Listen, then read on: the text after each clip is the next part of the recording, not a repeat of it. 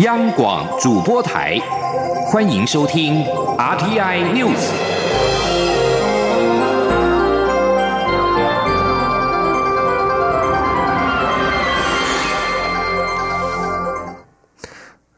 各位好，我是主播王玉伟，欢迎收听这节央广主播台提供给您的 RTI News。今天是二零一九年八月十六号，新闻首先带您关注香港情势。中国十五号第四度就香港情势举行记者会，有学者表示，抗争情势还未达到恐怖主义的阶段。但是，中国全国人大基本法委员会委员韩大元强调，北京当局依法有权宣布在香港实施紧急状态。另外，中国驻德国大使吴肯十五号表示，中国军队在领土内移动很正常，但是如果香港局势失控，中央政府将接手。媒体质疑香港基本法保障的言论自由被侵蚀，一国两制似乎不在。吴肯反驳说，香港人在殖民地时期没有任何权利，相较之下，香港移交之后，港人享受的民主权民主权利比以前还多。而美国国家安全顾问波顿则是警告中国，在回应香港支持民主的抗议活动时，切勿制造新的天安门事件。现在外界越来越担心北京考虑直接介入这场危机。美国总统川普十五号稍早表示，中国国家主席习近平若是会见香港支持民主运动的人士，可能会使得香港连月来的抗议活动有个美好结局。纽约时报指出，北京当局认为这场抗争不是地方事务，而是对于中共统治的直接挑战。香港行政长官林郑月娥和他在北京的顶头上司必须展现自治，并且说服香港人，当局不会进一步削弱他们的公民权与自由。而针对香港反送中情势升高，陆委会十五号表示，绝对不乐见香港进入紧急状态，更不乐见中共以军事作为镇压民众、破坏香港的现状。希望各方保持冷静，透过理性和平对话解决相关问题。陆委会还指出，政府内部已经讨论香港情势的各种可能发展，相关应应作为也都做好准备。请听记者王兆坤的采访报道。陆委会副主委陈明奇表示，我方持续关注香港与中国大陆方面的动向，希望各方都能保持冷静克制，也能透过理性和平对话的方式来解决相关问题。呼吁港府回应香港居民的期待，能尽力保障民众的自由和法治体制正常运作。他说：“我们绝不乐见哦，那么香港进入到这样的一个紧急状态，那么我们啊也根本更不乐见哦，中共出动驻港解放军或其他的军事形式来镇压民众，破坏啊香港的现状啊，那么这都是我们所呃不乐见的这个状况。”关于难民法议题，陈明奇表示，难民法草案虽于二零一六年八月由立法院内政委员会审查完毕。但整体立法程序并未完成，因此，如果我政府接到港人申请庇护，会依人道原则与相关法规，针对个案妥善处理。陈明奇指出，今年五月与六月获得我方许可居留的港人数字，分别是两百四十九人、两百六十七人，获准定居者则分别是一百零四人与九十二人。申请事由主要以依亲、婚姻为主。另外有一些申请事由是投资来台。媒体追问是否已有港人向我政府寻求政治庇护，陈明奇对此不愿多做说明。我只能回答你说，如果有接到个案的话，那因为很多的事情牵涉到这个个人的隐私，也牵涉到这个啊现在香港的情势，那么我们啊我们会按照相关的法令来妥适的处理。如果有接到的话。那在更多的讯息，我想现在不方便完全透露。陈明奇表示，政府本于职责，对于相关情势，在平常的时候都有演练，也有相关作业程序，各项可能性内部有所讨论，应应的措施也都已经准备，请国人放心。中央广播电台记者王兆坤台北采访报道。行政院发言人古拉斯尤达卡在十五号表示，香港反送中运动是一场民主自由运动，并非中国官方所称的暴动或骚乱。我政府支持这样的运动，也呼吁港府正面回应人民的诉求。媒体询问政府对香港会有什么样的实际援助行动，古拉斯指出，实际上的救援行动依照现行台湾相关法规法律，也就是任何想要进入台湾居留、停留、移民的法规都在，会请陆委会等相关单位就现行已有的法律进行协助。反送中运动持续升温，传出有民众号召在今天八月十六号发动银行挤兑，将港币资产撤出。金管会主委顾立雄表示，如果出现最坏情况，资金可能会撤出。他希望国际努力维护香港金融中心的稳定性。继续要关注的是台湾重大的交通建设。为了疏解国道五号雪山隧道每逢假日就塞车的噩梦，交通部多年来一直评估新建北宜直铁，不过却因为路线到底要不要经过翡翠水库集水区吵嚷不休。不料交通部长林佳龙在十五号却证实，已经将北宜高铁纳入评估的选项之一，希望未来搭配高铁南延屏东，打造西高铁东快铁的环岛铁路网。前天央广记者吴丽君的采访报道。为了解决台北到宜兰的交通噩梦，交通部过去规划新建北宜直铁，并提出两条路线方案：一条从台铁南港站进行切过翡翠水库到头城，行车时间三十七分钟，工程经费新台币四百七十六亿元；另一条则从南港绕经新北双溪，再往南接到大溪后抵达头城，行车时间四十七分钟，经费五百五十三。三亿元，不料当这两条路线都还在进行可行性评估时，交通部长林佳龙却在十五号证实，已将北宜高铁纳入评估的选项之一，希望未来搭配高铁南延屏东，打造西高铁东快铁的环岛铁路网。他说：“那我们事实上从南港到宜兰，如果是用高铁延伸的话，大概是十五分钟的时间。”那时间比较快，预算也不会比原来规划的增加，所以这个我们会正式纳入为评估的选项。那在南部方面的高铁，我们也在规划延伸到屏东，所以这样的话，西高铁、东快铁。就可以串联起来。林佳龙也表示，虽然相关规划都还要经过可行性评估及环评，但是他认为北宜高铁是个不错的选项。他说：“那以目前我们交通部初步研究的方案，就采取从南港直接连接到宜兰，这个路廊是可以回避翡翠水库的集水区。虽然稍微路线长一点，可是如果是采取高铁的话，那时间反而比较快。”拆迁也不多，所以预算跟工程都相对来讲是比原来的方案啊，也可以作为一个替代的选项。林佳龙指出，随着未来花东铁路完成双线化及电气化，以花东铁路即可串联提升为东部快速铁路。此外，随着苏花改第一期工程将于今年底完工，南回公路拓宽工程以及西滨快速道路也正陆续进行，届时。环岛公路网也将逐步抵定，打造台湾环岛铁公路一日生活圈，缩短台湾东西部及城乡的差距。中央广播电台记者吴丽君在台北采访报道。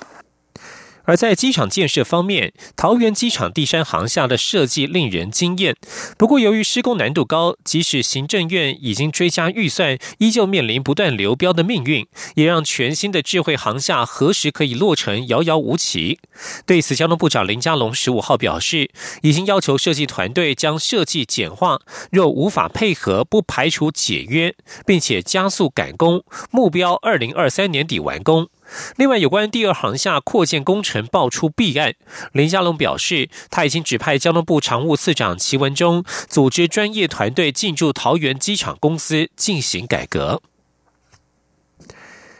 行政院会在十五号讨论加速行动支付普及进度与成果报告。国发会表示，台湾的行动支付普及率逐渐增加，原先设定二零二五年之前要有百分之九十的普及率的目标，有机会提前达标。另外，为了鼓励小商家加入行动支付的行列，明年底将到期的营业税优惠延长至二零二五年。今天记者王维婷的采访报道。国家通讯传播委员会十五号在行政院会报告加速行动支付普及进度与成果。国发会表示，台湾行动支付二零一八年普及率已经达到五成，今年交易金额可望突破新台币一千亿元。目前四大超商超过一万家门市，以及缴纳综合所得税、地价税、使用牌照税、房屋税和一百一十四项规费，包含护照费、审查费、公司登记费、专利商标费用等，都可使用行动支付。国发会副主委郑正茂表示，原先设定二零二五年行动支付普及率达到百分之九十的目标，渴望提前完成。郑正茂说。呃，我想如果根据前面几年，大家可以看到，二零一七年三十九点七，那到去年就五十点三。那今年我们委托资策会的那个调查还没有出来，但是如果按照前几年这种成长的速度，哦，我们自己本身是有信心可以在二零二五之前来提前达到这个九十 percent。哦，如果按照过去的这个成长的这个速度。为了鼓励小商家导入行动支付，财政部针对小规模营业人提供租税优惠，月销售额超过新台币二十万元者，仍按百分之一税率课征营业税。目前已经核准超过三千家小商家。由于小商家导入行动支付的营业税率优惠将于明年底到期，为了持续鼓励小商家导入行动支付和消除装机不久就不能享受优惠税率的疑虑，财政部的优惠期限由二零二零年延长至二零二五年。行政院长苏贞昌在行政院会裁示，包括金管会正在推动电子支付机构管理条例修法作业，将整并电子支付及电子票证，开放跨机构金流服务，并扩大业务内容部分，应掌握修法启程。另外，行动支付进展较缓慢的场域，如校园、医院等，相关部会应严拟具体措施，加速推动，并加强避免盗刷事件发生。中央广播电台记者王威婷采访报道。台湾的商业消费模式都不断的在创新。蔡英文总统十五号参访泽泽群众募资平台，总统府发言人张敦涵转述，总统借用泽泽让美好的事持续发生的精神来期许大家。总统表示，他的责任就是坚守台湾民主、自由、多元的环境，让大家的创意都能实践。延续之前参访 d c a r h u s c o 等创新团队，张敦还表示，总统希望持续以行动来鼓励年轻人发挥创意与创业，请听并学习年轻人在各个领域成功的经验。而在台湾的经贸方面，蔡英文总统在十五号接见了美台商业协会主席史麦克。总统表示，台湾正掌握全球产业供应链重组的时机，积极促进产业转型发展，并且协助企业多元布局。因应经贸局势变化，总统并指出，今年上半年台湾对美国出口成长近两成，其中以资通讯产业成长最多。他期待台美在各产业有更多合作交流。总统并且在十五号下午在脸书贴文说明台湾国防及航太产业的发展。他指出，政府在过去三年积极发展国防产业，国造的新型高教机第一架原型机不久之后就准备出厂亮相。台湾的航太产业出口也在去年成长了六成，并且取得二十项以上的航空认证。最新款的 F 十六 V 战机的研发升级，台湾也参与其中，证明台湾的航太产业有很大的进步。继续关心国际消息。南韩总统文在寅十五号在南韩光复七十四周年发表演说，希望在二零四五年迎接光复一百年时，让一个和平统一的韩国屹立世界之林。日本一九四五年八月十五号宣布无条件投降，南韩定于这一天为韩国光复日，结束日本殖民统治的纪念日。根据韩联社报道，文在寅在位于中清南道天安的独立纪念馆出席光复七十四周年庆祝仪式时，并且发表谈话。文在寅在演说当中承诺，决心在任内巩固并推进朝鲜半岛非核化与和平进程，以此为基础，开启和平经济，走向统一。而日前，日本与韩国因为贸易战使得两国关系紧绷。文在寅在演讲里则是对于日本示出善意，表示如果日本此刻走对话与合作之路，南韩愿意配合，两国携手打造公平贸易与合作的东亚环境。这里是中央广播电台。是阳光，翅膀打开了世界之窗；是阳光，翅膀环绕着地球飞翔。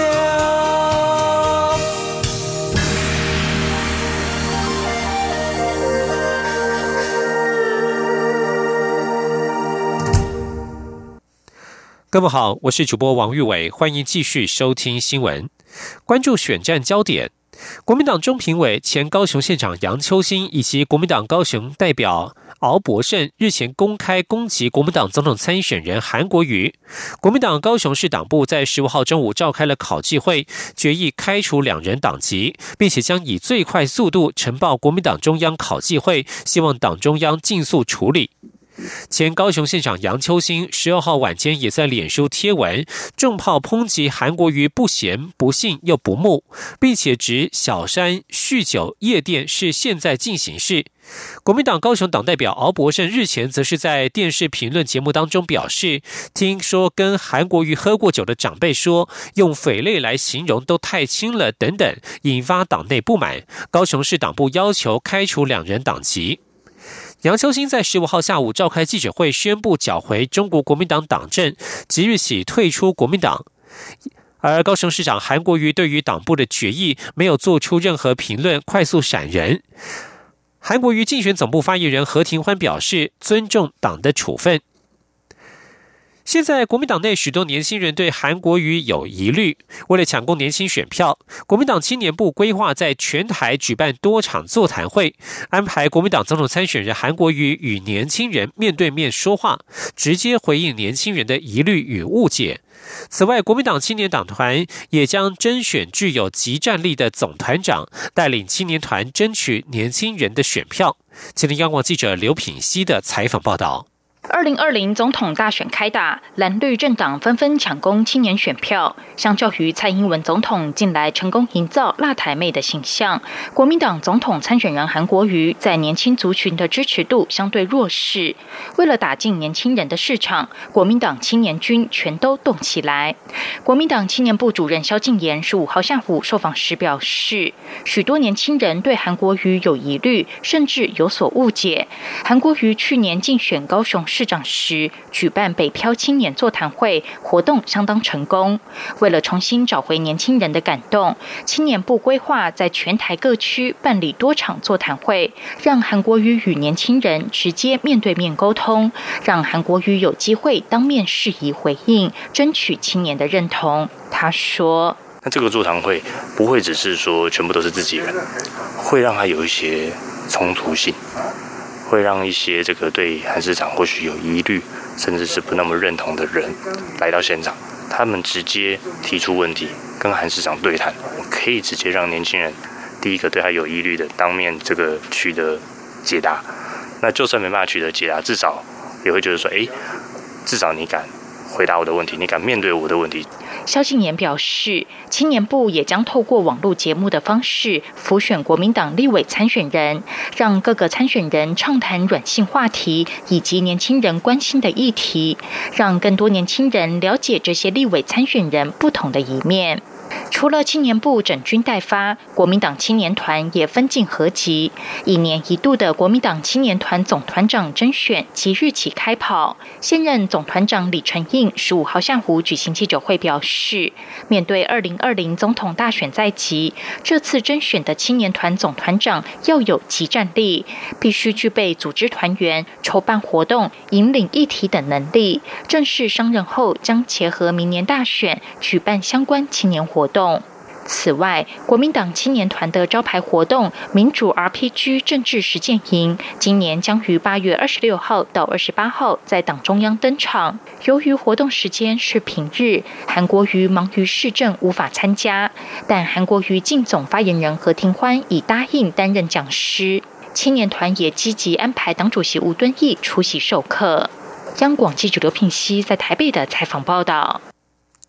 而在第三势力方面。柯文哲、郭台铭以及王金平原本有机会在本周日十八号在桃园一场宗教活动当中会面，但是三方幕僚在昨天十五号下午碰面之后达成共识，由于郭台铭及王金平当天前后都有其他的行程，所以还不确定是否当天会出席或者何时出席。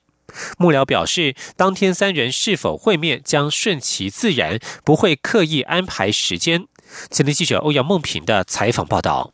针对明年大选，台北市长柯文哲呼吁红海集团创办人郭台铭及国民党立委王金平坐下来谈，并传出三人可能在十八号于桃园举行的一场宗教活动中碰面。三人的幕僚十五号下午先进行会前会。郭台铭的幕僚永林基金会执行长刘幼彤在会后受访表示，郭台铭及王金平当天还有其他行程，所以还在考虑是否要出席该场活动，还要回去协调。最最后结论是顺其自然，届时三人会碰到就碰到，不会刻意安排时间。他说：“因为在当天的行程安排。”可能每一个人有他呃时间上的前后的压力，或者是说也会有做取舍，所以最后幕僚的想法就是初步啦，先决定说那就先不强求。那如果说呃有趣，那当然就看看呃是会不会碰到。那如果不碰到，也不会刻意一定要把时间调到说大家能够碰到。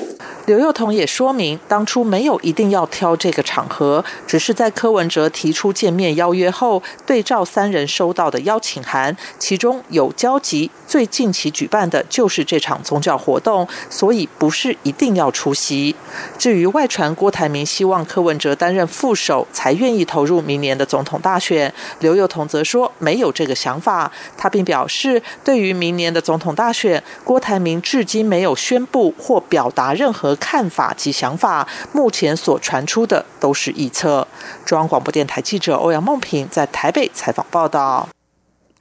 十八号当天，郭科王三人是否会面仍未确定。台北市长柯文哲十五号被问到，如果红海集团创办人郭台铭不选，他是否自己就会自己参选？柯文哲表示，他认为目前郭台铭还是最佳平衡点。如果他不选，就再讲。至于他与郭台铭、国民党立委王金平十八号的会面是否会破局，柯文哲说，现在离十八号还很久，不急。而在民进党方面。由于大选剩下不到半年的时间，民进党为了凝聚团结妇女组织力量，近来推出了 DPP 姐妹帮回娘家的座谈。十五号邀请蔡英文总统与民进党主席卓荣泰出席。蔡总统表示，二零二零大选很关键，是决定要做自己的主人，保有主权，还是走向逐渐被统一的道路，绝对不能做错决定。他呼吁 DPP 姐妹帮号召支持者继续支持民进党，让民进党二零二零总统过关，国会过半。前天记者刘玉秋的采访报道。民进党因应二零二零总统及立委选举，为凝聚团结妇女组织力量，近来推出 DPP 姐妹帮回娘家，邀请民进党基层组织女性干部回娘家座谈。蔡英文总统与民进党主席卓荣泰十五号共同出席台北场座谈，并逐桌向 DPP 姐妹帮致意、合影留念。不少女性支持者还向蔡总统高喊加油，展现力挺辣台妹。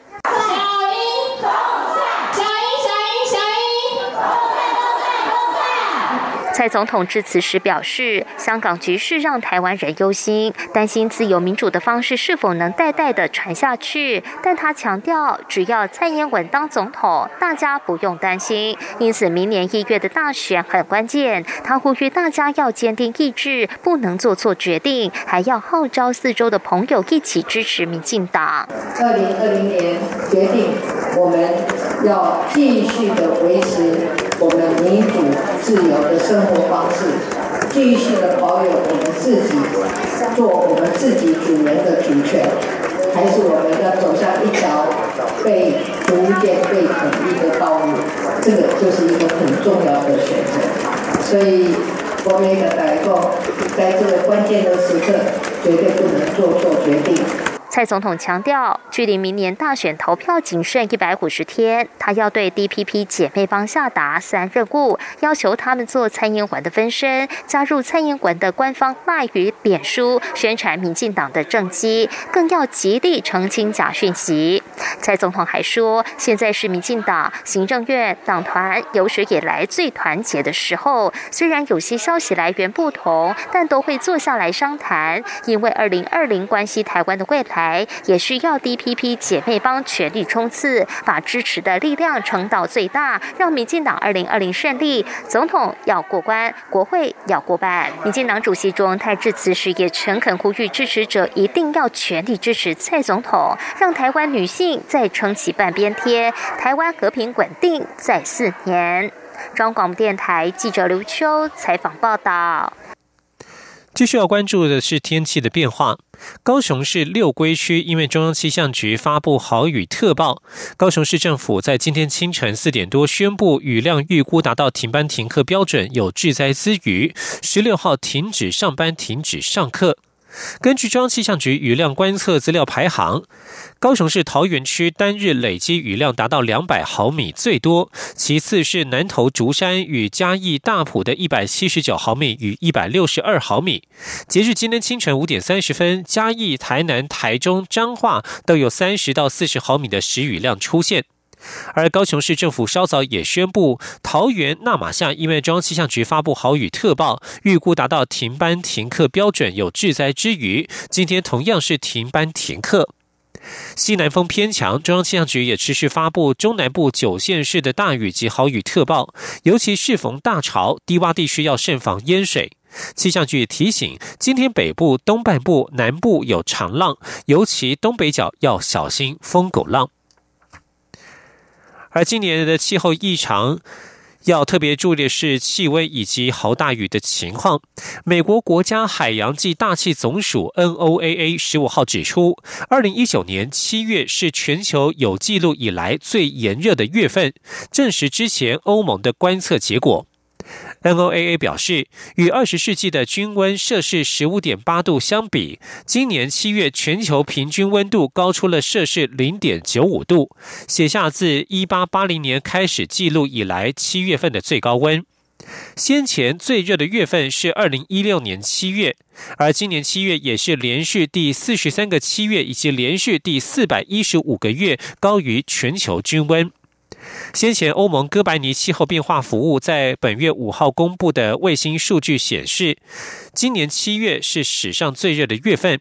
北极地区七月的海冰平均覆盖范围创下有记录以来最低，较平均值低了百分之十九点八，打破二零一一二年出现的最低纪录。新闻最后要关心的是美中贸易战。美国总统川普十五号表示，他相信中国想要达成一项贸易协议，而且和北京的贸易战将会相当短。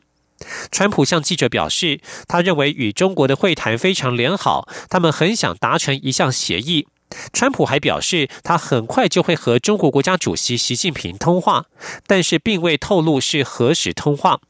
川普针对贸易战表示，他认为时间越久，美国就越强。他有感觉贸易战将会相当短。